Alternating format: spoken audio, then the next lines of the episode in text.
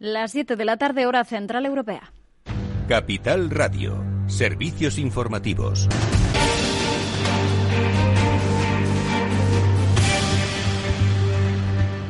¿Qué tal? Muy buenas tardes. Eh, miramos a los últimos datos de coronavirus. La incidencia acumulada vuelve a bajar y ya está en 132 eh, puntos. Eh, son los últimos datos que ha publicado hoy el Ministerio de Sanidad respecto al informe del miércoles.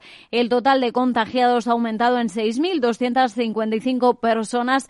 la cifra nacional de contagios asciende ya a 3,17 millones. Sanidad ha registrado además 166 nuevos eh, fallecidos. La cifra total ya supera las 72.000 muertes. Eh, como decimos, la incidencia acumulada a nivel nacional, según ha explicado hoy Carolina Darias, contenía este miércoles un error y el dato no era correcto. Rectifican con respecto a ayer cuando, eh, según ese dato que se daba, habría subido la incidencia acumulada. Hoy se corrige, no subió, descendió hasta los 133 casos y hoy se sitúa en 132, algo menos que ayer, pero como vemos, el descenso se va ralentizando. Y recordamos eh, ese cierre que acordaban las comunidades eh, autónomas eh, para Semana Santa y el puente de San José y del que se desmarcaba Madrid, que aseguraba en rueda de prensa que no iba a cerrar su territorio. Pues hoy la ministra de Sanidad, Carolina Darias, ha advertido de que el gobierno podría acudir a los tribunales si no cumple con ese cierre perimetral acordado entre el gobierno y las comunidades autónomas en ese Consejo Interterritorial del Sistema Nacional de salud. Mientras algunas regiones empiezan a relajar las restricciones, Cataluña levanta el confinamiento comarcal para grupos burbuja a partir del lunes. Las nuevas medidas van a entrar en vigor, como decimos, la próxima semana y van a tener una vigencia de 14 días y en la comunidad valenciana se van a volver a abrir las instalaciones eh, deportivas como gimnasios, piscinas o polideportivos y también el interior de los locales de restauración con un 30% del aforo. Lo harán a partir del próximo lunes y será una medida que estará en vigor hasta el 12 de abril. Y mientras eh, miramos todavía ese terremoto que vivimos en las últimas eh, horas en Madrid, terremoto político, la Asamblea de Madrid está disuelta y la mesa va a recurrir el decreto de convocatoria electoral ante el Tribunal Superior de Justicia de Madrid. También va a presentar medidas cautelarísimas contra esa disolución. El tribunal tiene 48 horas eh, para decidir si escuchar a las partes, si prevalecen las elecciones o las mociones eh, de censura. El Gobierno de Madrid ha criticado lo que califican de una artimaña de algunos eh, grupos eh, políticos para presentar esas mociones de censura e impedir así las elecciones. En rueda de prensa, el portavoz madrileño Enrique Osorio dice que no le preocupa en absoluto ese desenlace judicial. Nosotros no reservamos cualquier tipo de actuación frente a lo que pueda suceder, como no puede ser de otra manera, pero nosotros en principio no planteamos ningún recurso ante el Tribunal Constitucional. Hay un decreto que se publicó esta noche a las 12.01, eh, bueno, a la hora que fuera pasada las 12 de la noche, que, eh, plantea la eh, disolución de la Asamblea que se adoptó conforme dice nuestro Estatuto de Autonomía y la Ley 5 barra 1990, nosotros no tenemos que recurrir nada. No obstante, por supuesto, que en función de lo que vaya sucediendo nos reservamos todas las actuaciones judiciales que sean precisas. Pues no opina lo mismo Íñigo Rejón de Más Madrid, una de las formaciones que ha presentado su propia moción, además de la del PSOE. Lo decía en Televisión Española.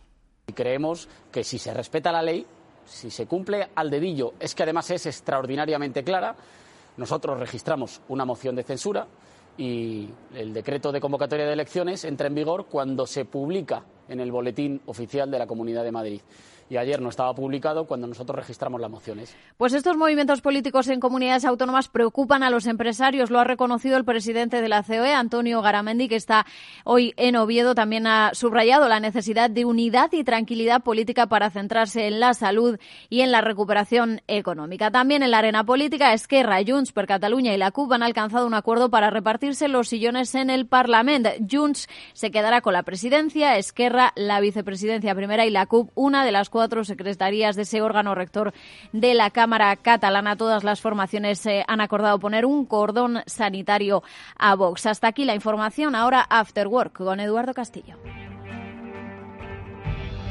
Capital Radio. Siente la economía.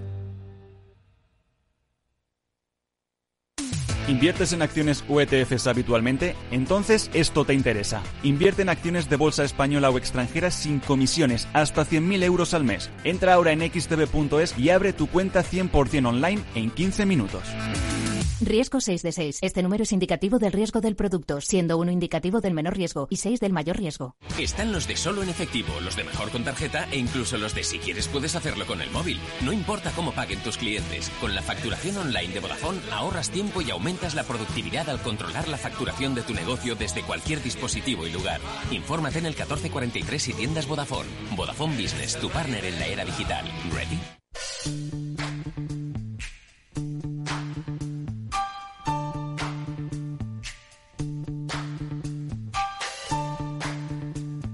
Después del trabajo, After Work, con Eduardo Castillo, Capital Radio.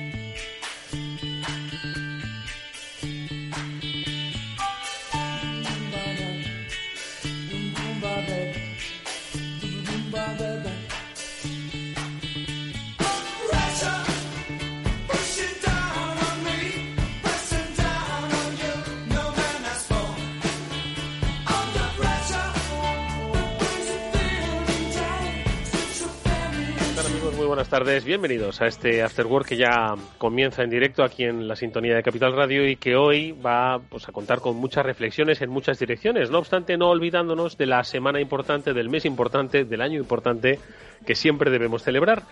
El Día Internacional de la Mujer fue el pasado 8 de marzo, pero como bien defienden eh, bueno, pues los amigos de este programa, es un día para reivindicar, porque al final en la igualdad se basa la prosperidad de nuestro mundo. Bueno, pues de ello vamos a hablar, pero desde una perspectiva empresarial, por supuesto, y además muy específica, desde el mundo de la publicidad.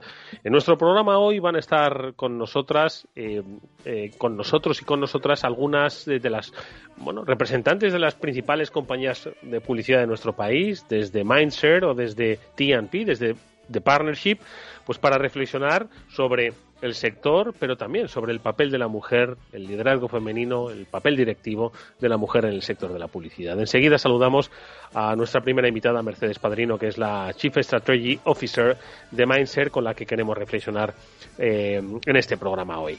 ¿Y qué más vamos a hacer? Pues también reflexionar sobre las cosas que también suceden, pues por ejemplo, en el mundo de la tecnología. Y en esta ocasión nos vamos a ir unos minutos con nuestro amigo y querido compañero José Antonio González, director del kernel de Capital Radio, porque nos hemos enterado de que este domingo va a tocar un tema que está vinculado un poco al uso de Twitch, estas nuevas herramientas de consumo, especialmente para los centennials y los más jóvenes, pero sobre todo los efectos un poco negativos que puede tener una excesiva utilización o uso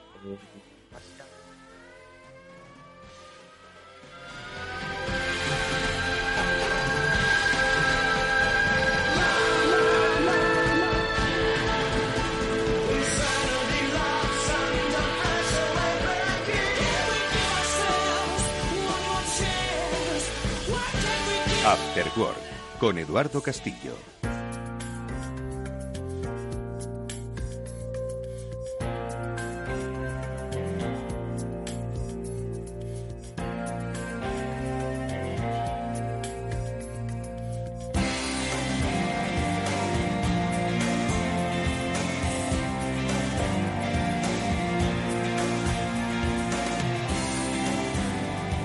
Bueno, pues es momento ya de mm, hablar con nuestra primera invitada. Enseguida también vamos a seguir invitando a eh, personas que para nosotros, bueno, pues tienen muchas cosas que decir, tienen muchas cosas que eh, comentar, eh, especialmente desde una perspectiva de liderazgo, de dirección empresarial y del mundo de la publicidad.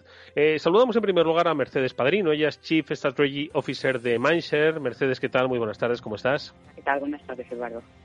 Oye, eh, Mercedes, enseguida vamos a saludar a María Álvarez, que es directora general de TMP, de, de, Partnership, ¿no? con la que pues también queremos que reflexionemos juntos a propósito de pues esta semana, este día, este año, ¿no? en el que eh, volvemos a reivindicar ¿no? el papel de la mujer en nuestra sociedad, en nuestra sociedad económica. Y, y a mí, primero que me gustaría preguntarte, es cierto que esta pregunta te voy a hacer es, es, en estas circunstancias es más rara que de costumbre, porque siempre me gusta pues hacer un contraste con la celebración del año pasado, no tanto por cómo se celebró, sino por lo que ha cambiado, si es que ha cambiado algo de un año a esta parte, ¿no? Es cierto que hombre que se ha cambiado y mucho, ¿no? Para todos y de hecho precisamente, pues eso obviamente eh, hablaremos, ¿no? Pero en lo que se refiere al pasado 8 de marzo, hoy estamos, bueno, pues unos días después, desde tu perspectiva directiva empresarial como mujer Mercedes, eh, ¿dirías que ha cambiado algo? ¿Ha, ¿Ha evolucionado algo? Reflexiones sobre el 8M, Mercedes. Bueno, yo no diría que ha cambiado, ha cambiado en, el formato, eso es, evidente y es una obviedad, ¿no? Pero no ha cambiado la forma. Realmente, para mí, de todas formas, circunscribir la reivindicación de igualdad de derechos a una fecha concreta está fenomenal porque facilita sobre todo dar visibilidad a una reivindicación que es necesaria. Pero más allá de las fechas o las manifestaciones de un otro calado, literalmente el hecho es una oportunidad para reflexionar sobre todo lo que se ha conseguido, pero sobre todo por lo mucho que queda por hacer, ¿no? Y que es mucho.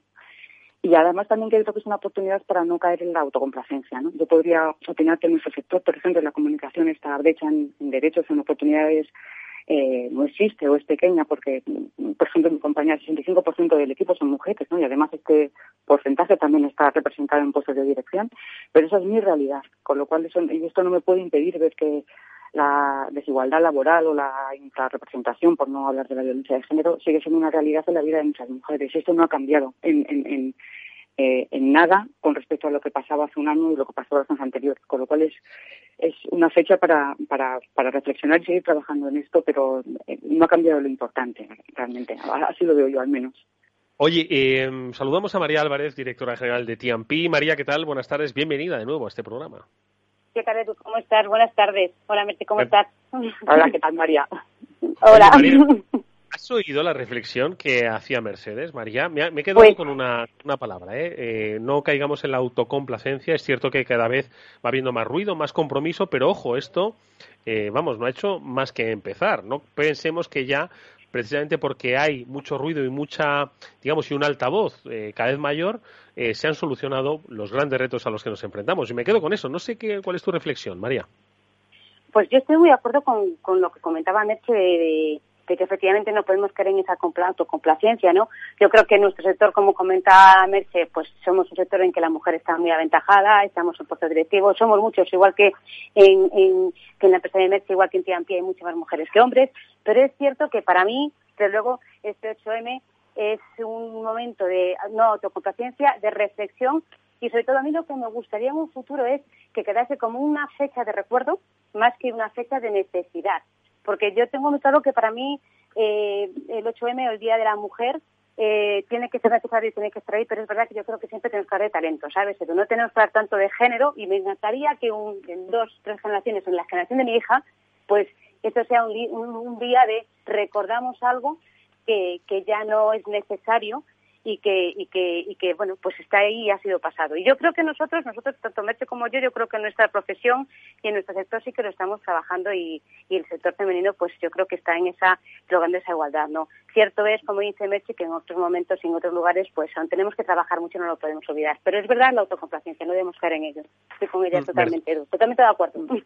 Mercedes, dice María que en vuestro sector, oye, se está trabajando y se están logrando retos. ¿Qué retos? Lo digo, ¿son exportables a otros sectores de la actividad económica? Bueno, yo pienso que sí. Al final todos trabajamos con independencia del ámbito empresarial en el que nos movemos. Eh, yo creo que además los, retos a nivel de, cómo, gestionamos esto son dobles. Por un lado, los directamente relacionados con los objetivos de negocio, que da igual si trabajas en publicidad o en cualquier otra cosa. En nuestro caso, pues como en muchos sectores, el año pasado ha sido tremendo. Eh, se ha contraído un 21% el presupuesto en comunicación en general, con lo cual se tienen unas pues unos muy malos resultados empresariales y las consecuencias y las repercusiones que se ha tenido en los equipos, en los ERTES, en los ERES. Eso no es, no es nada no es nada diferente a lo que pasa en muchos sitios. Mm. Pero sí, por otro lado, hay un reto que es muy importante que no está tan relacionado con, la, con los objetivos de negocio y sí con la dimensión puramente emocional, ¿no? de la gestión de las personas y de los equipos. ¿no? Porque además en, en entornos como el de este año de incertidumbre y nerviosismo es muy complicado eh, abordar el trabajo y la nueva forma de trabajar, de repente todos a través de pantallas, en, remoto. y, cómo nos enfrentamos eh, emocionalmente tocados al trabajo y cómo damos a los equipos herramientas para trabajar esta parte más puramente emocional, creo que es un reto que todas las empresas tienen que abordar. Eh, y esto en la nuestra se hace desde hace tiempo, yo creo, y sobre todo ah. eh, los programas, sobre todo de, inclusión y de igualdad, son programas que están muy dirigidos, además, eh, y muy obligados, entre comillas, por, por nuestras estructuras internacionales pero no, no, no creo, y me gusta pensar que no es anecdótico solamente en, nuestro sector, sino que es que el futuro va por ahí. No podemos pensar en la gestión de las compañías puramente con, en, métricas corporativas y en objetivos de negocio porque te estás dejando una parte muy importante de cómo gestionas eh, el, talento, cómo haces que esto repercuta ¿no? al final en, rendimiento ¿no? de negocio. Mm.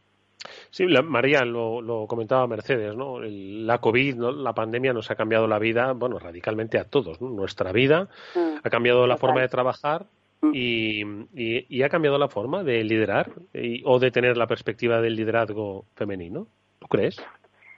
Yo, a ver, no creo que nos haya, nos haya hecho cambiar. Sí es cierto un poco lo que comentaba Merce, que al final es verdad que ese de trabajar el teletrabajo, el trabajar a distancia, el tener que trabajar mucho más, también a nivel interno con los equipos, esa empatía y esa cercanía que de la otra manera, pues era mucho más fácil porque estábamos todos en la oficina. Yo creo que lo que he hecho es reforzar seguramente las condiciones que tenemos igual muchas veces que son más eh, propias, no quiero decir propias porque queda un poco raro decirlo y puede puede sonar, un poco raro, ¿no? Pero sí es verdad que creo que somos mucho, las mujeres tenemos una cierta capacidad de mayor empatía, organización y tenemos una mentalidad un poco de más de, horizontalidad. Por nuestra forma de ser, vaya, no creo que sea nada eh, diferente a, lo que tenemos en, nuestras herencias y con las mujeres anteriores en otras generaciones. Pero sí es cierto que creo que seguimos igual, seguimos trabajando igual, pero reforzadas, porque ahora sí que esas capacidades que tenemos pues, pues se han visto puestas encima de la mesa, ¿no? Creo que es difícil además gestionar equipos a través, de de pantallas, de teletrabajo, de, estar fuera y no estar todos juntos, sobre todo en un sector como nuestro, Edu, en el que nos tenemos que, que, hablar mucho, en donde tenemos que trabajar, por lo menos en pie mucho esa parte creativa de lanzar nuevas ideas, brainstorming. Eso todo, pues te lleva un, esfuerzo de, de, colaboración, ¿vale? Y de horizontalidad que creo que es necesario trabajar más que nunca. Yo creo que ahí pues sí que salimos reforzadas, ¿no? ¿Cuál es tu reflexión sobre, sobre esto que dice, que dice María Mercedes? Eh, pues que, efectivamente eso es así. Yo creo que se habla últimamente mucho del salario emocional, ¿no? Que cada vez es más importante. Y, yo creo que esto es así, ¿no? Eh, yo creo que hay modelos nuevos de dirección, o no nuevos, sino, sino una evolución en lo, que cada vez le damos más valor o se pone más en valor los elementos de, la inteligencia emocional que nos ayudan a gestionar la incertidumbre y el nerviosismo, ¿no? Lo hablaba María de la confianza y de la empatía. Bueno, la, la adaptabilidad es fundamental, ¿no?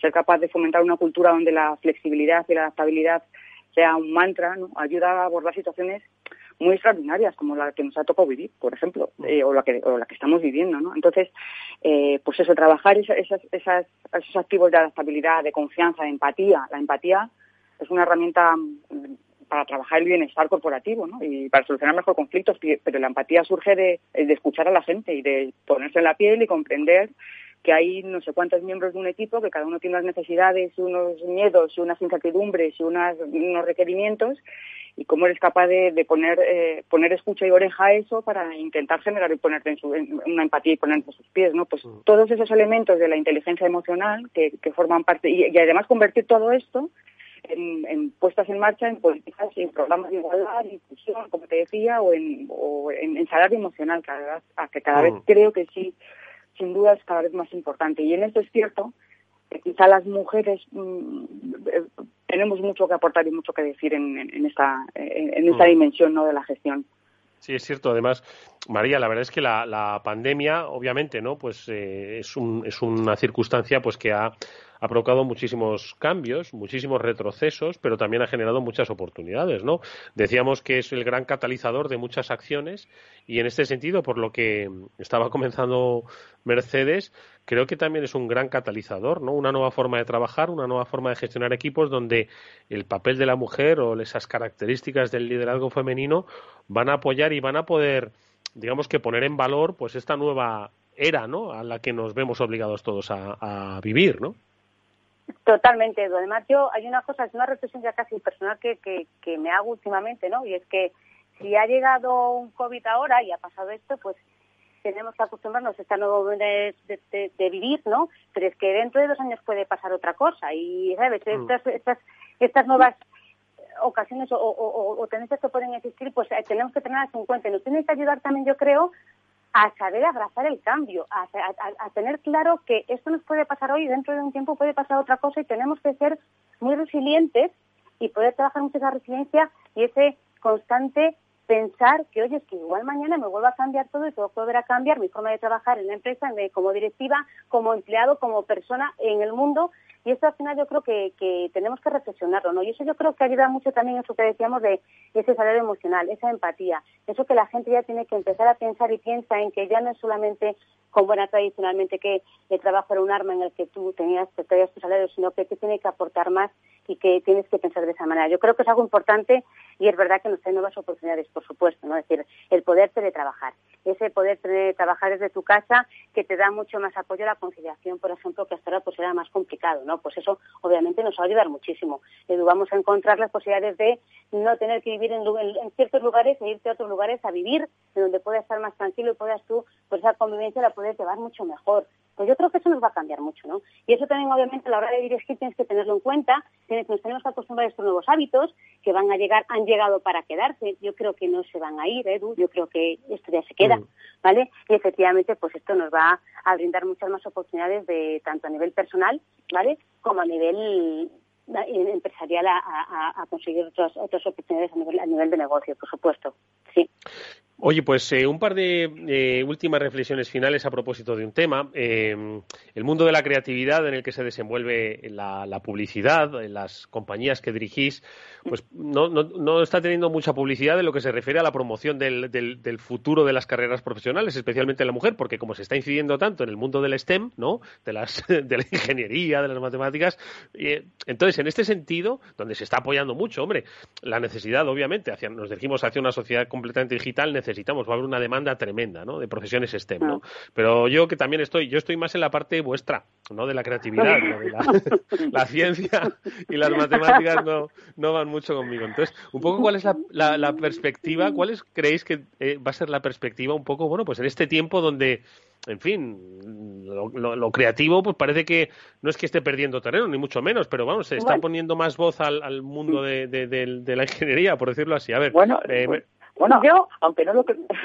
Ay, perdona, María. no, tira, tú, tú, me vamos a decir lo mismo, ya verás. A ver, Mercedes. Iba a decir, iba a decir aunque no lo creas, eh, en el mundo de la publicidad, la, por supuesto la tecnología es fundamental y además eso de la matemática y la ciencia, que te parece que es una cosa que va alejada, pues también está mucho con nosotros. O sea, te sorprenderías de, de los perfiles que hay trabajando en agencias creativas o de medios, agencias de comunicación, donde se tira mucho de perfiles matemáticos y estadísticos y de sociología para entender eh, mejor cómo pues, a, los consumidores, eh, para luego desarrollar estrategias creativas muy brillantes, pero también eso tiene detrás una ciencia, ¿no? Entonces, eh, yo te puedo decir, por ejemplo, que en mi agencia hay un, hay un equipo de personas que vienen puramente del área de la estadística y la econometría, por ejemplo, que son carreras de ciencias, ¿no? Entonces, no está tan alejado como, como piensas. Esperamos, entiendo por dónde, por dónde, por dónde vas, ¿no? Pero yo creo que, hay campo para todos y que cada vez, además, eh, las estructuras de las, las estructuras organizacionales de las compañías son más horizontales y son tendentes a, ser más flexibles para fomentar la comunicación interna, porque eso hace que los que, la información fluya mejor y que además hay una cultura creativa en, todos los ámbitos más, más asentada, ¿no?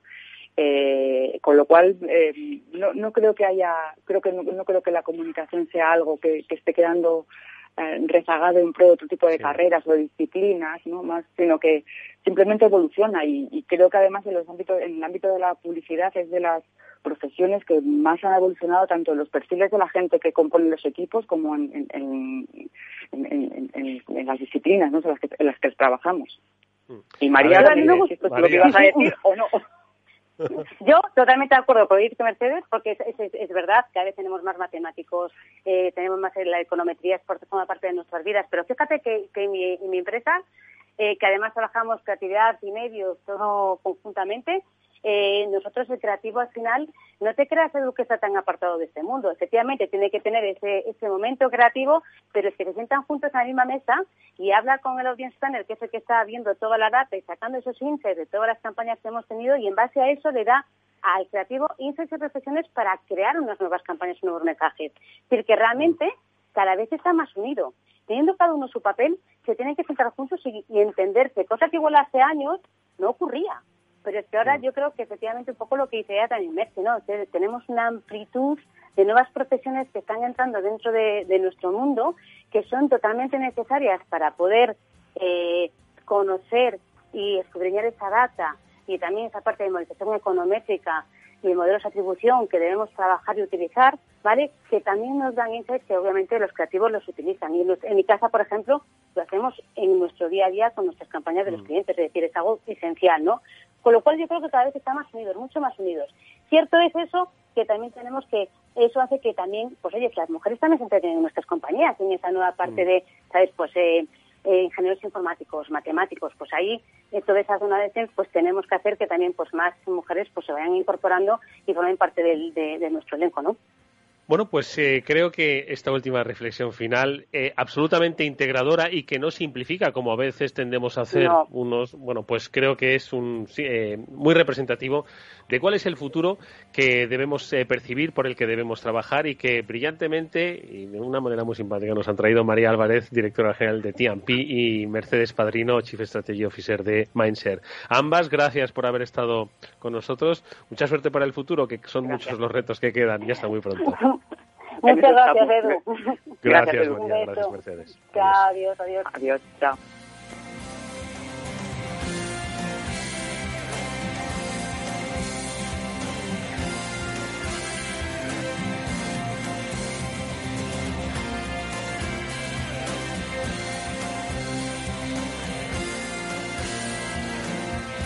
Eduardo Castillo en Capital Radio, After Work. Bueno, pues será el próximo domingo cuando una nueva edición del Kernel, el programa brillantemente conducido por José Antonio González, compañero y querido amigo nuestro, va a tratar un tema que nos llama la atención y por el que eh, queremos además alertaros eh, a través de estos eh, cortos minutos del Afterwork. Y es que qué tienen las redes de bueno y qué tienen las redes de malo. Y las redes, sobre todo, pues de nueva forma de comunicarse en el sector más joven, en el sector de los centennials. José, José Antonio González, director del Kernel. ¿Qué tal? Buenas tardes. Buenas tardes, Eduardo. Buenas tardes, oyentes de Capital Radio. Oye, cuéntanos un poco eh, sobre qué vas a llamar la atención este domingo con el Kernel. Eh, vamos a hablar de la cara B de Twitch. Em, eh, si recuerdan los oyentes o la han visto o han oído hablar de ello, el pasado domingo estuvo Ibai Llanos, el famoso streamer de moda, con Jordi Évole en, lo de Évole en su programa en La Sexta, y hablaban, bueno, pues de lo que ganaba Ibai, eh, de lo que había conseguido. Bueno, también Ibai también tiene la cabeza bien amueblada, decía que es complicado ¿no? lo que él ha conseguido. Y, a raíz de eso, una usuaria en Twitter, que decía que era madre de un adolescente de 17 años, eh, decía que nos había hablado de los problemas de Twitch, eh, que por ejemplo su hijo de 17 años no salía de la habitación, solo veía programas de Twitch, no se relacionaba con sus amigos. pues con esa, con esa percha que llamamos los periodistas, eh, pues em, decidí hablar de esa cara de Twitch. Pues en este kernel hablamos con un eh, periodista que ha hecho una tesis sobre el auge de Twitch para ver eh, en qué posición está esta plataforma de Amazon. Hablamos con una psicóloga que, ojo, lo que me ha contado es que no es solo un problema de los chavales, de los centenias ni millennials. hay gente mayor enganchada a esto.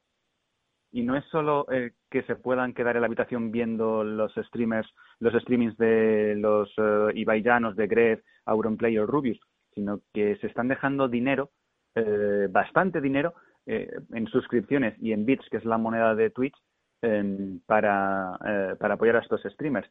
Y también miramos otro apartado, la gente que quiere ser streamer porque hay un problema, y hablo con una persona que tú conoces muy bien, que pasa por el Cyber After Work de los lunes, que es Josep Albors, de ESET, Em, que habla de una cosa muy importante, que es de lo que se cuenta en las redes sociales, también en Twitch, en esos streamings, y hablamos del hacking psicológico, que a mí me fascina. El hacking psicológico. El hacking psicológico. esto, eh, es eh, más antiguo que la tana que se dice vulgarmente, popularmente, eh, pero con lo que vamos contando en las redes sociales y en este caso en las, retransmisiones de Twitch, eh, los maliciosos, los hackers, los malos, los ciberdelincuentes, mejor dicho, no los hackers, los ciberdelincuentes, se pueden crear un perfil de nosotros y hacerse pasar por alguien conocido y hacernos una estafa o algo peor, porque ya sabemos que en la red eh, abundan delincuentes, abundan pederastas, abundan maltratadores Depredadores, y, pueden eh, crear un problema y un conflicto muy importante. Así que esas tres perspectivas, ¿cómo está Twitch? Eh, desde el punto de vista psicológico de los usuarios, de los espectadores y también de los que quieren ser streamers, quieren ser, retransmitir su vida, porque lo que aparte de videojuegos que es lo que se habla mucho eSports en Twitch, cada vez más el Just Chatting y el In Real Life, que son eh, dos canales para contar qué se está haciendo en estos momentos, es lo que está ganando eh, más espectadores y no está habiendo más dinero. Bueno, pues eh, meterse en Twitch y retransmitir la vida eh, ojo, que tiene muchos peligros, ¿eh? tiene muchos ciberriesgos. Madre mía. Oye, pues eh, vamos a ver, como todo en la tecnología tiene unos efectos muy positivos, pero también tiene unos efectos muy perniciosos. Aquí no, no pretendemos ni mucho menos criminalizar ni, ni estigmatizar Twitch, pero sí llamar la atención sobre algo que en realidad no solo es Twitch, sino es nuestro tiempo que vivimos, las redes sociales, el uso, el consumo de series. Es decir, hay tanto estímulo en, nuestra mano, que es la, el puñetero teléfono bueno, o el smartphone, que, que, el riesgo está presente para todos, tú lo has dicho, sin límite de edad, sin límite de producto. No, a ver, yo, pongo el ejemplo. Eh, una herramienta bien utilizada, por ejemplo, un coche bien utilizado te lleva a cualquier sitio. Eh, pero claro, eh, si tú eres un kamikaze y no haces caso de las reglas de tráfico ni, ni de las advertencias, eh, pues eh, generas un peligro para ti y para los demás. Pues en, las tecnologías, las nuevas tecnologías, eh, yo soy un ferviente defensor de la tecnología y de las nuevas herramientas que nos proporciona Internet, las redes sociales, pero si no eres consciente, no somos conscientes de los riesgos que tiene estar enganchado todo el día a un smartphone, de contar nuestra vida en las redes sociales, eh, pues puede generar un problema a, ti personalmente y a tu entorno, porque claro, eh, si tú cuentas en las redes sociales, ya no solo en Twitch, sino en las vacaciones, ya lo dicen muchas veces los expertos en ciberseguridad, eh, con las fotos que se ponen, que lo que cuentas, pues estás dando pistas a los cacos. Es como si tú, con las tarjetas de crédito, cuando hacemos una compra, tú cuando vas a comprar a, una gran superficie, al dependiente o la dependienta no le dices, este es mi código CVC de la tarjeta. Pues en Internet es lo mismo. José, pues eh, lo escucharemos con, con, mucho, con mucho interés porque, insisto, nos llama mucho la atención. Eh, hay que, por lo menos, saber a qué atenernos. Como suelen decir, José, eh, estamos en pañales los seres humanos frente a una tecnología que cada vez avanza más rápido y nos ofrece más cosas. Y seguimos en pañales. Y tú lo has dicho, millennials, centennials y baby boomers. Da igual quiénes, seamos.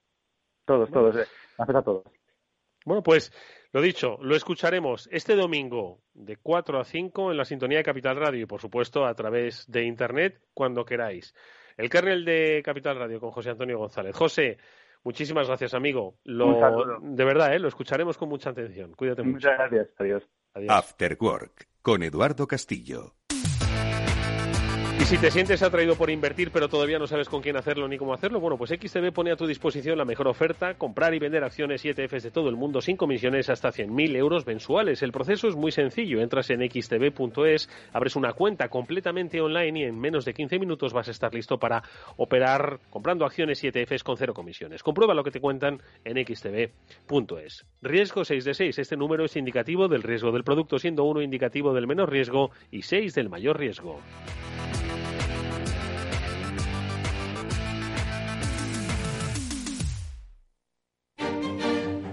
Los viernes en Capital Radio, la salud protagonista.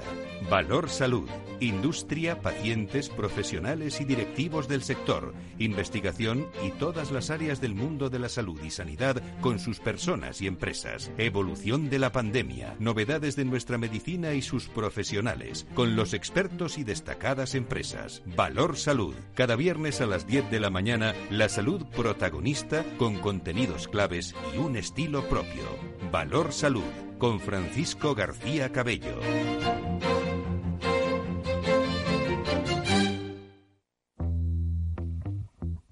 Forma de U, como una V. W. Una L, signo de Nike. Sopa de letras. ¿Cómo será la recuperación tras la pandemia? ¿Qué escenario dibujan los principales expertos de la economía española? La evolución global de la curva de la propagación de la pandemia es preocupante. Es preocupante.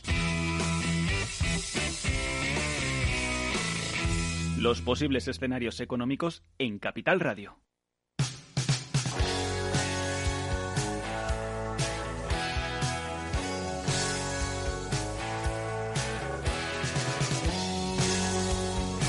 Eduardo Castillo en Capital Radio, After Work.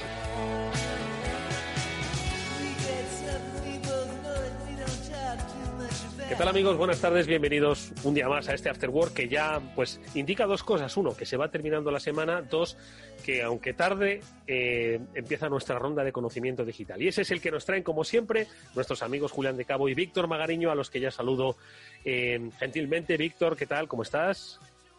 Hola Eduardo, Julián y audiencia, encantado de estar un día más aquí con vosotros. Encantado nosotros de que estés nuevamente en este espacio. Julián de Cabo, muy buenas tardes, ¿cómo estás? Muy buenas tardes, Eduardo y Víctor. Pues encantado de estar aquí, como siempre, una semana más. Oye, como siempre, ya sabéis que me gusta pediros lectura. Lectura que ya habéis realizado vosotros, ¿eh? que no, bueno, que nos deis también tarea y deber, ¿no? Y ahora, si queréis, comentamos pues un poco las que consideréis. No obstante, dejadme que, que, comparta con, con, los oyentes un chascarrillo que estaba además comentando ahora mismo con Julián. Estábamos e intercambiando antes de, de entrar en antena. Eh, bueno, pues aficiones, eh, eh, curiosidades sobre el mundo de la fotografía. Me decía Julián que la, magia de la fotografía antiguamente era la mecánica, ¿no? Que acompañaba a una, a una cámara de fotos. Hoy esa mecánica, como la mayoría de los procesos, se simplifica mucho y pues no hace que sea, pues, eh, en fin, que al final los procesos se sustituyan unos por otros, ¿no? Que al final la clave de una cámara digital, pues ha acabado un poco con esa técnica mecánica ¿no? del viejo maestro. Yo le decía, digo, pero sin embargo en los relojes todavía se mantiene, ¿no? Hay mucha pasión por los relojes, esta mecánica del reloj suizo.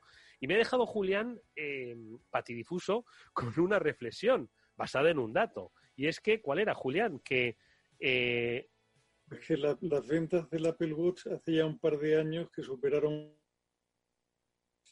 no, puedo terminar la frase yo. Que superaron las ventas de todo el resto de relojeros combinados. Sí, es que justo se ha congelado, se ha congelado la comunicación de Julián. Lo que decía Julián es que las ventas de Apple Watch superaron todas las ventas de la relojería suiza, bueno, y, de, la industria relojera suiza, de todos. Yo, yo me he quedado alucinado.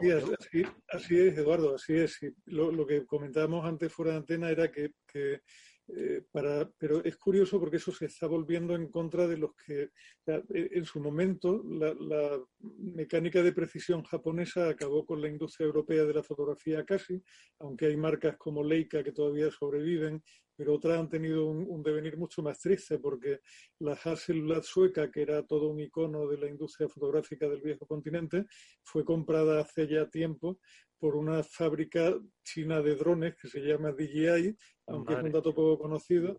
Sí, sí, que es la razón por la cual algunos drones DJI llevan una cámara que supuestamente está fabricada por Hasselblad, aunque yo creo que tienen solamente la marca. ¿no?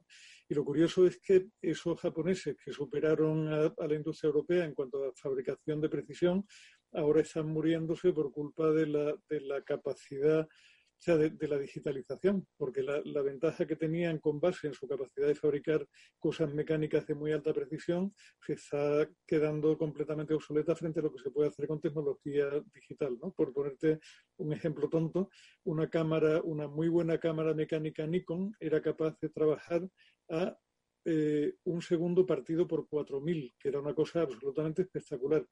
Eso hoy en una cámara digital Vulgaris puede llegar a 1.30.000 y cosas por el estilo. O sea, es otra dimensión y con un coste de fabricación completamente distinto. ¿no? bueno, es un cambio. Pero curiosamente también hoy se están revitalizando las comunidades de locos que siguen fabricando, o sea, que siguen revelando carretes en blanco y negro, aunque luego lo digitalizan para pasarlo al ordenador, que es como de tripio. Jolín. La verdad es que yo, claro, escuchando, escuchándose un poco comentar esto, eh, pensaba, imagínate que vosotros sois los, herederos de una gran firma de relojes suizo, ¿no? Entonces, eh, ¿qué, hace tiempo que tuviste ya este planteamiento, o cuando visteis el Apple Watch, seguro que, haríais una reflexión de, ¿esto nos va a comer la tostada? esto no tiene nada que ver con nuestra industria, lo nuestro es artesanía pura.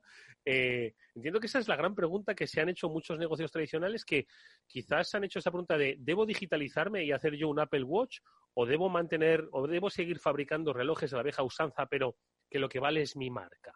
¿Qué pensáis? A ver, Víctor. Yo, creo que eh, la, estrategia adecuada son las alianzas, ¿no? Eh, los partnerships. Eh, yo creo que las marcas de toda la vida van a seguir siendo marcas de toda la vida, van a conservar su prestigio y de alguna manera son las que más saben de la categoría. Lo que pasa es que ahora van a tener que intensificar brutalmente su innovación y van a tener que realmente demostrar si son y por qué son líderes en su categoría. Entonces, yo creo que partenariazgos o alianzas con, la nueva, con la nueva tecnología, con las nuevas tecnológicas, con los Apples, Googles, eh, etcétera, ¿no? Eh, ya lo hemos visto, ahora estabais hablando de, cámaras, pero, pero, lo hemos visto, por ejemplo, en la industria de, perdón, estaba hablando de cámaras y estáis hablando de relojes, pero en la industria de las gafas, pues eh, después del fracaso, entrecomillado, de los Google Glass, pues eh, los siguientes que, sacaban gafas, pues lo primero que hacían era un partnership pues con Ray-Ban o con Luxottica eh, para incorporar ya de entrada pues esa, esa marca, ese brand personality que explicamos en las clases de marketing, ¿no? La personalidad de marca. O sea, no solamente es la tecnología. En este caso, claro, ¿qué pasa? Que Apple ya lleva su propia impronta de personalidad como marca, ¿no? Eh, y, entonces, bueno, pues eh, al final, ¿estamos hablando realmente de relojes? Eh, es decir, ¿un aparato que te, que te da la hora? Yo creo que no, yo creo que es muchas otras cosas, ¿no? son aparatos ya básicamente de salud, donde te miden las pulsaciones, donde te miden los pasos que has dado, donde te miden el nivel de oxígeno en la sangre, que nos reíamos el otro día con el teléfono de Apple, ¿no? Pues ahora ya esto ya es lugar común, ¿no? Lo del oxígeno en la sangre. Y ahora, fíjate, más aún con el tema del COVID, ¿no? Que tienes que ver si oxigenas bien o no. Entonces, yo, yo creo que va por ahí. O sea, las marcas de toda la vida no van a desaparecer. Si yo fuera un fabricante de relojes suizo o fuera un fabricante de lujo, pues enseguida estaría intentando buscar alianzas con las tecnológicas para sacar ediciones limitadas, para sacar ediciones reducidas con determinadas funcionalidades que solamente eh, mi marca puede aportar. Y yo creo que es una alianza fructífera, porque la gente está acostumbrada a asociar el valor con, con, con una marca, ¿no? O sea que al final el tema debería salir bien. Julián. No, espera, que tiene silencio el micro. A ver. Sí, vamos a ver, yo, ahí tengo, tengo mis dudas, Víctor, y, tu campo es mucho más el marketing que el mío, ¿no? Y, lo que voy a hablar quizá sea de marketing. Yo creo que, que, probablemente la clave está en que cada producto satisface una necesidad diferente por parte del usuario. El tipo que se pone un reloj Rolex o un reloj Patek Philippe eh, la necesidad que tiene es la necesidad de identificarse, o sea, o se identifica con esa marca de alguna manera y está trasladando un mensaje hacia el exterior diferente que el que utiliza un Apple Watch que está buscando probablemente otra cosa, que es una integración con el ecosistema, un acceso a información. Yo creo que son productos distintos que, que los llamamos reloj porque a las personas nos gusta que las cosas tengan un nombre, pero llamar reloj a un Apple Watch es como llamar teléfono móvil a lo que llevamos en el bolsillo, ¿no? Lo puedes llamar así, pero no dejará de ser un dispositivo de uso múltiple conectado con el mundo completo. Bueno, lo que pasa es que ahí Apple se da la casualidad que es Apple en realidad no es una marca de tecnología, es una marca de lujo. Y sobre esto también podríamos hacer 37 programas. Es cierto, para mí marca es una marca de diseño, de diseño. Para mí es una marca de lujo, Julián. Y, sobre esto imagínate las polémicas que, tengo en clase pues con alumnos de la NYU donde el 90% tiene Apple o con alumnos de la Carlos III donde el 1% tiene Apple. es que es una cosa, o sea, son como dos clases diferentes, ¿no? Porque es un público completamente. Hombre, yo creo que... perdón, perdón, perdón. No, que iba a decir que cuando uno pone un iPhone de última generación encima de la mesa de una reunión de trabajo, no está comunicando una, tecnología, está comunicando estatus, clarísimamente, ¿vale? Eh, igual que cuando uno se pasea en un Ferrari o, se pasea con un bolso de Prada auténtico, ¿vale? O sea, Apple hoy por hoy es una marca de lujo, porque cualquier teléfono inteligente de casi cualquier marca es capaz de hacer básicamente lo que hace Apple o mejor. Es mi opinión, claro, pero obviamente será muy discutida por los brand ambassadors de, Apple. No, estoy seguro que eh, el, mundo Apple tiene uno, dos y tres libros, ¿no? No solo ya la figura de Steve Jobs, que lo tiene, no tiene esta película, no. Pero sí que tiene, obviamente, un estudio de, mercado sociológico, empresarial, económico, ¿no? Eh, lo que ha logrado, como dice Víctor, dar la sensación de estatus, hacer que la gente haga cola las puertas de cuando se podía hacer cola, ¿no? para comprar el último modelo que no es barato, pero que sin embargo eh, es un lujo accesible. Es decir, porque al final ya no te estoy hablando de un mercado de, de, eh, iPhones eh, reutilizados, que, que, lo hay, además que debe funcionar y muy bien, pero sí que hay gamas, gamas que dentro de un precio caro es un lujo asequible, ¿no? Entonces, es cierto que yo no sé si esto ha sido pensado o esto ha sido casual. No sé si cuando salió el primer iPhone, el, el objetivo era crear una marca diferenciadora de, de, pues, de, sentimiento de pertenencia. Yo es que tengo iPhone y no tengo esa cosa que llevas tú, ¿no? Eh, me refiero a eso, ¿no? No sé, Julián, a ver. A ver, mira, yo, yo, lo veo de una forma también levemente diferente, ¿no? O sea, yo creo que, que posiblemente eh, parte del éxito de Apple es que es quizá la única marca que dentro del mundo de la tecnología ha sabido rodear de lujo su producto y darle un punto diferencial.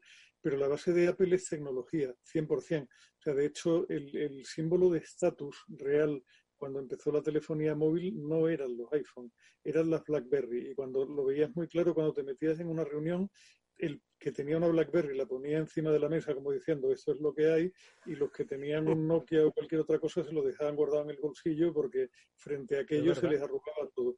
Y hubo un momento en que los iPhone fueron sustituyendo eso poco a poco precisamente por su superioridad tecnológica, no, no por un tema de estatus, no era más caro, o sea, las BlackBerry eran bastante más caras y bastante más exclusivas que los primeros iPhone que salieron y sin embargo Apple se los llevó por delante con base en, en, el uso de tecnología. Apple lo que siempre yo creo que ha hecho de forma diferencial es poner al alcance de cualquier tarugo el uso de una tecnología muy sofisticada sin que el tarugo tenga que convertirse en un hipertécnico. Apple lo que hace es meterte en el bolsillo una visión del futuro a la que no podrías tener acceso si no tuvieras una capacidad técnica brutal, como sucede con otras marcas. Si tú quieres tener un PC muy rápido y muy potente, desde luego puedes hacerlo con un sistema operativo Microsoft y uniendo piezas, pero tienes que ser un hiperfriki para conseguir un nivel de prestaciones como el que te da Apple y tienes que estar dispuesto a pasarte los fines de semana montando y desmontando discos duros, cosa que no te pasa con un Apple.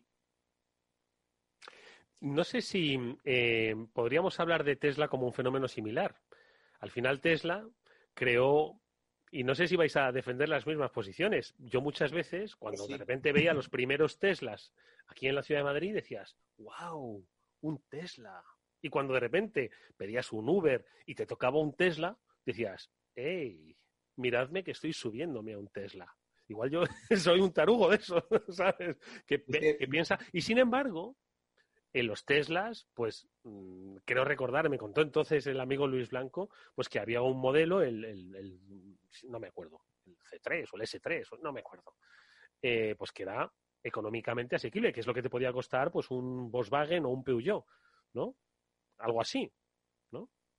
No, no tanto, pero el Tesla Modelo 3 es un coche razonablemente equivalente a una berlina de lujo europea. Hmm. Yo, yo, es que me, me pillas en un proceso de evaluación de compra de coche eléctrico, Eduardo. Entonces ahí me has dado Madre completamente. Mía. ¿Te va a comprar un Tesla? Porque si yo digo que ya tengo un amigo que tiene un Tesla, y entonces ya. No, porque... no, mira, ¿sabes qué pasa? Que, a ver, eh, estoy mirando, ¿no? Y, y, y yo soy, bueno, eh, sabe mal decir marcas, pero bueno, yo soy de BMW, me gusta y tal. Tengo amigos en la firma y, y conozco gente y tal, y bueno, pues al final eh, consigo algunos acuerdos buenos y tal. Pero entonces me, me han dejado probar un mini eléctrico, 100%, ¿no? Y es una pasada, una preciosidad, bueno, el cuidado al detalle, tal y cual. Y luego ese día con el mini me fui a un concesionario Tesla y fui a probar un Tesla. ¿Y qué quieres que te diga? O sea, me pareció como plasticor al lado del mini. O sea, ¿se entiende la palabra ¿Ah, plasticor? Sí? sí. Con R, plasticor. Sí. O sea, sí, te, que, o sea, que hay una gran Madre pantalla, conectividad, sí. Netflix, Spotify, eh, pero el coche como coche y tal, y luego sí, el, el vendedor decía, oh, es que esto, fíjate, es nivel 2 y prácticamente pues me he venido de Cádiz casi, casi sin, sin tocar el volante, ¿no? Me decía el hombre tal, digo, pues, ¿qué quieres que te diga? Pero es que yo, sinceramente, y mi mujer igual, o sea, es que me quedo con el Mini. Vale, la autonomía es superior de Tesla, porque la tecnología la tiene muy aterrizada, y entonces, pues, eh, pero claro, Tesla, eh, de nuevo, le pasa como Apple, ¿no? Es un gate, eh, es un gated garden, ¿no? Es un, es un, jardín cerrado. Con lo cual, si te quieres ir a la playa, pues tiene, hay un lugar donde repostar Tesla. Y imagínate que le pasa algo a ese lugar, pues que está petado o qué tal, y entonces ya tienes un problema, porque no, no. Entonces, yo sinceramente, en mi proceso de evaluación he visto telas, sí, me ha gustado y tal el concepto. Hay uno, el super top de la gama, no sé si habéis visto, el que abre las puertas para arriba, es un pasote, pero claro, ahí estás hablando de, otro nivel de, todo, ¿sabes? Entonces yo, de momento va ganando Mini por goleada. Madre mía. No está mal, ¿eh? No está mal. No obstante, tengo que decir que no es lo mismo decir que tengo un amigo que tiene un Mini a que tengo un amigo que tiene un Tesla. Por lo menos el impacto, ¿eh? De verdad, es, es una chorrada. Tienes un amigo que tiene un Huawei. no sé. Julián, qué te parece? Tesla, Tesla lo que sí ha hecho es, o sea, es parecido al caso Apple en algún sentido, ¿no? Pero o sea, lo que lo que disiento, Víctor, es en que el Tesla solo lo puedes cargar en sus cargadores, ¿no? Lo que sucede es que, Tesla tiene, una red propia, tiene una red propia de supercargadores que son mucho más rápidos que ninguno otro y que te cargan el coche mucho más rápido que en ningún otro lugar. O sea, tú con un Tesla puedes recargar en cualquier punto de recarga eléctrica y además tienes acceso a una red exclusiva que va mucho más rápida que cualquier otro, otro cargador eléctrico por ahí. Donde sí, aparentemente los otros también tienen los súper rápidos, ¿eh? eh igual no tan super mega rápidos, pero bastante rápidos, ¿sabes? Eso es lo que me han explicado a mí, ¿eh? te digo. O sea, eso, tendrá que, eso, tendrá que, popularizarse y desde luego, o sea, lo que sí está claro es que al final eh, Mini, que es una marca del grupo del grupo BMW, como, como eh, lo que hará la gente de, Mercedes cuando empiecen a darle fuerte al eléctrico es que ese, ese tacto de cosa buena que tú tienes cuando te subes a un vehículo alemán de gama alta no te lo va a dar un vehículo japonés o un vehículo o un vehículo claro pero pero eh, estamos de nuevo en lo mismo o sea qué necesidad es la que estás cubriendo tú quieres un coche muy tecnológico que sea la última que te conecte con el mundo que te o sea es un tema más de estilo de vida que de, que de características equivalentes. Al final vas a comprar el coche por intangible. Es un poco, y si una marca entendió bien eso y lo hizo bien, fue BMW con aquel anuncio mítico de ¿te, gusta, conducir? Ese, ese, anuncio cambió completamente la historia del automóvil. Mm. Sí. De todas formas, eh, eh, os quería preguntar que, claro, hablando ya de lujo y tecnología, estaba pensando en, que tampoco estos se han casado muy bien. Sí que ha habido algunos, eh, por ejemplo, hay una, ¿cómo se llamaban estos teléfonos que eran un poco menos que de oro? Pero luego no sé qué tecnología llegaba detrás. A ver, ay, que eh, no me acuerdo. No nos viene a la mente el, nombre de un fabricante de móviles que era de super lujo, que los hacían pues de platino, con diamantes. Yo creo recordar que Prada hizo algún modelo específico de teléfono en colaboración con alguien, pero era, era un Nokia. Nokia, me suenan. Yo, porque una vez tuve una slide de eso en una de mis presentaciones como cosa rara, y me suena que eran Nokia, me suena. Pero bueno, en cualquier caso... Diamantes y tal. Sí, pero claro, que, quiero decirte que al final Em, si pues, hablamos de Apple y de, y, de, y de Tesla, me atrevo a decir que son un poco dos ejemplos, llámalo lujo, llámalo semilujo, ¿vale? O, algo pues no, no, accesible para todo el mundo, pero que sí han casado bien con una tecnología mm, desarrollada. Pero si te pones a ver más ejemplos, no hay, el sector del lujo no, no se entiende con el de la tecnología, sobre todo porque si al final la tecnología lo que tiene que hacer es popularizarse y democratizarse, entiendo que por eso no son compatibles. No sé qué pensáis. La verdad es que me acabas de matar, Eduardo. O sea, yo lo de la tecnología y el lujo no me lo había planteado mucho hasta ahora, las cosas como son. Sí que hay una cosa que me resulta llamativa. O sea, hubo, hubo un ejemplo de un teléfono que se convirtió en un icono durante una época cortita, porque fue eh, un lanzamiento muy puntual, que fue un teléfono Nokia que era, era, era de acero inoxidable cromado por fuera, era como muy bonito y muy llamativo y se convirtió en un boom la presentación, pero fue la época en la que también cuando se convocó la presentación de Windows 95 y habían comprado la canción aquella de los Rolling del Star Me Up, se convirtió en un hecho, en una, en una cosa social prácticamente. Pero yo creo que eso fue, fue un momento histórico puntual y no se ha vuelto a repetir. El mundo de la tecnología vive a su aire completamente. Vale, perdonadme, ¿eh? mientras estabais así acabo de buscarlo y eran los Vertu. ¿Os acordáis? Vertu. Teléfono inteligente Vertu, Constellation. Mira, acabo de poner ahora mismo en, internet lo que vale un Vertu. Mira, de verdad, yo no sé qué es lo que lleva este teléfono. No sé si es un teléfono de estos de, teléfono de decir, teléfono, teléfono o un smartphone. Mira, teléfono inteligente Vertu. Vamos a ver. 5.560 euros. Touch Bentley, 64 gigabytes. Android, Lujo Phone. 5.500 euros y habrá quien lo compre. 5.500 euros. Bertu. ¿No, ¿No os acordáis de Bertu? No, yo he visto por aquí también una de 3.600 euros eh, de la mano de Android. No sé. Bueno, yo he, puesto dos ejemplos con el tema de las gafas ¿no? y, alianzas con, con eh, Luxótica y, y, ¿no? la marca Ray-Ban. Pero mm, a mí me parece que es un camino a seguir. Eh, igual, yo eso lo, conozco porque he, leído al respecto, ¿no?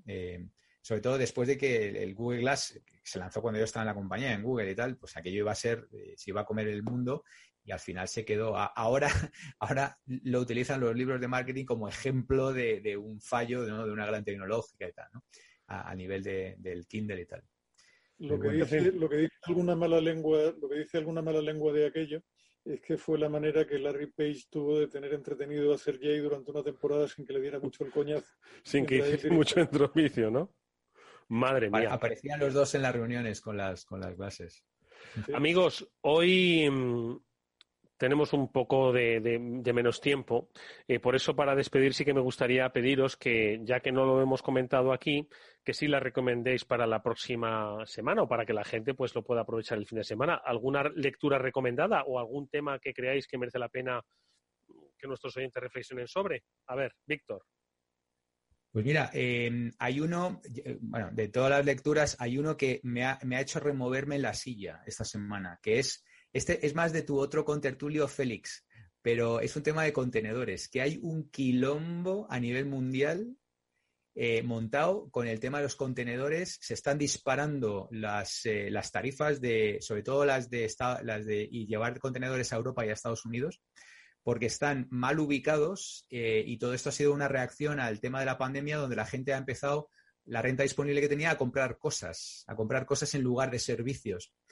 Entonces, eh, ha habido que enviar un montón de cosas a los Estados Unidos y también un montón de cosas a África y ahora hay un montón, pero miles y miles de contenedores desubicados y esto está creando, pero una inflación terrible, ¿no? Y esto sí que tarde o temprano nos va a afectar a todos, ¿no? O sea que eso es lo que me ha llamado la atención esta semana. Bueno, pues echar una búsqueda. ¿Y a ti, Julián? Pues a mí que, que, Google se quita otro trozo más de la careta y se pone a competir como agencia de viaje prácticamente en vivo y en directo con Google que eso puede ser un show tremendo porque es la categoría que más ha vendido publicidad en Internet también durante mucho tiempo, por lo cual es un, es un sector donde un movimiento abrupto por parte de Google puede tener muchas repercusiones y será interesante seguirlo. Oye, sin lugar a dudas, y además en el, en el momento en el que estamos viviendo, donde no se puede viajar, si lo haces por algo, porque algo sabe, o igual porque ya no, lo, ha hecho, lo, ha hecho, ahora, lo ha hecho ahora precisamente para prepararse cuando llegue de verdad la explosión de los viajes que esperan que sean en seis, ocho meses. Que nos vamos a volver locos, ¿no? En fin. Llevan años, por no decir décadas, negando, ¿no? Desde que salió Google Flights diciendo, no, no, no, no, no, nosotros no queremos competir, vamos a dinamizar el sector. Esa es la palabra más. Eso es cuando le preguntas a alguien, ¿vas a hacer una moción de censura? Y dice, moción de censura a nosotros, qué va, hombre. En fin. Que amigos, que muchísimas gracias, por supuesto, por haber estado con nosotros en este After Work. Que la semana que viene comentamos estos temas, que seguro que tienen muchísimo recorrido y que nada, nos los quedamos, no obstante, para la reflexión. Víctor Magariño, Julián de Cabo, amigos, muchísimas gracias. Gracias, Eduardo, un placer. Un placer, Eduardo. Nos vemos la semana que viene. Y nosotros, efectivamente, nos, volveremos a ver la próxima semana, pero ya será el lunes en Cyber After Work, que hablaremos de todo lo que está pasando. Sí, habéis leído la noticia. Estas noticias al final hacen que se visibilice, que es que la ciberseguridad es algo que debemos tener muy en cuenta en todos los sectores, en todas las instituciones. Gracias, amigos. Hasta muy pronto. Descansar.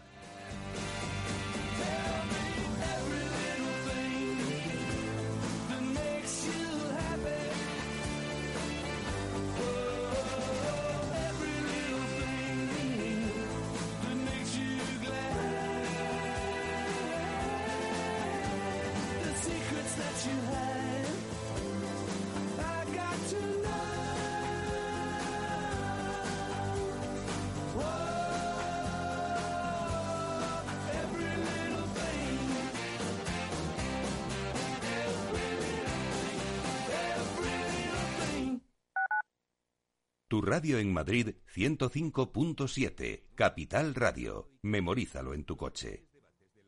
Esto te estás perdiendo si no escuchas a Luis Vicente Muñoz en Capital, La Bolsa y la Vida. Luis de Guindos, vicepresidente del Banco Central Europeo. La economía española eh, sorprende, sorprende siempre para, para, para bien en los momentos más, más difíciles. Este, este es un momento de una extrema complejidad. Eh, yo creo que les diría es, eh, tenemos una economía que es competitiva gracias a las reformas que se hicieron en su momento. Yo estoy convencido que la economía española pues se votará y volverá a generar empleo con intensidad y volveremos a crecer por encima de la media. No te confundas. Capital, la bolsa y la vida con Luis Vicente Muñoz, el original.